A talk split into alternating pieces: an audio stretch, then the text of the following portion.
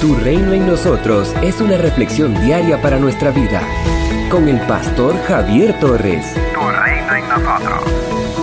Vosotros pues oraréis así. Padre nuestro que estás en los cielos, santificado sea tu nombre. Mateo capítulo 6, versículo 9. Esta oración es muy conocida por todos. Es muy citada y memorizada por casi todos los cristianos. Esta plegaria se conoce como la oración modelo o el Padre Nuestro. Consta de una invocación inicial y de siete peticiones. Las tres primeras se refieren a Dios, tu nombre, tu reino, tu voluntad. Las otras cuatro a los hombres. En la oración encontramos elementos que debemos tener en cuenta cada vez que oramos. Lo más importante no es memorizar la oración para repetirla en forma mecánica, sino tenerla como un modelo al orar. Nuestro Señor Jesús comienza la oración con la invocación, Padre nuestro. En el Antiguo Testamento es poco usual la referencia a nuestro Dios como Padre encontramos el concepto de Dios como Padre de su pueblo, por ejemplo, en Deuteronomio, en Salmos, en el libro de Isaías. Pero es nuestro Señor Jesús quien se dirige a nuestro Dios como Padre y nos enseña a nosotros sus discípulos a que lo hagamos de la misma manera. En el Evangelio de Juan capítulo 1 verso 12 se afirma que la persona que recibe a Jesús es decir, que cree en Él, tiene el derecho de llamarse Hijo de Dios. Esta filiación como Jesús es lo que hace posible que podamos llamar a nuestro gran Dios Padre nuestro. Esta forma de relacionarse con Dios como Padre demuestra una íntima relación que proporciona una confianza total en Él nunca podrá entenderse como una licencia para irrespetarlo o para creer que se puede manipular el hecho de llamarlo Padre. Entre más cercanía tendremos más respeto, más reconocimiento de su soberanía y más dependencia de Él.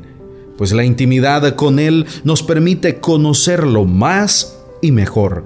Este mejor conocimiento debe llevarnos a reconocer que el Dios en quien creemos es el creador de todo, el Dios todopoderoso, pero también es el Dios que nos ama profundamente y está siempre dispuesto a socorrernos, a estar a nuestro lado en todas las circunstancias de la vida. Sin embargo, no podemos olvidar que a pesar de la cercanía que podemos tener, Él es el Dios que está en los cielos. Está por encima de todo y de todos. Es el soberano, el que todo lo gobierna. Por eso tenemos que acercarnos con el debido respeto, reconociéndolo como el Señor soberano. Él no es nuestro siervo o nuestro empleado al cual le podríamos ordenar que efectúe lo que nosotros queremos que haga. Él es el Señor, Dios Padre. Nosotros somos sus siervos. El que ve desde arriba es nuestro Padre. Sabe muy bien qué es lo que necesitamos y qué es lo que nos conviene.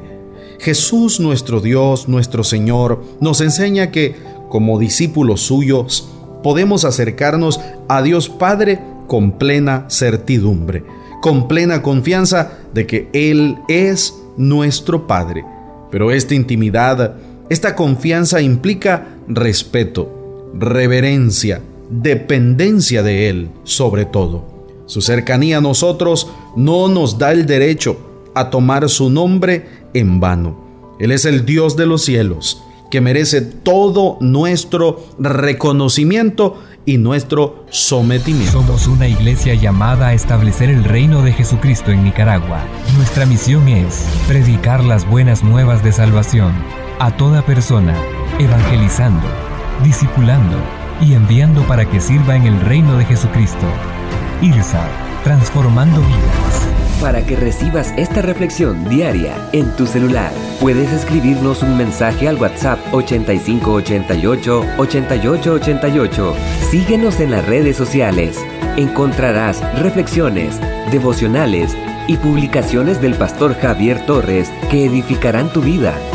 Tras 13 años de ministerio continuo, estudios en psicología, diplomado y maestría en teología, sirviendo a Dios y a las personas, el pastor Javier Torres continúa compartiendo el mensaje de Jesucristo. Esto es Tu Reino en nosotros.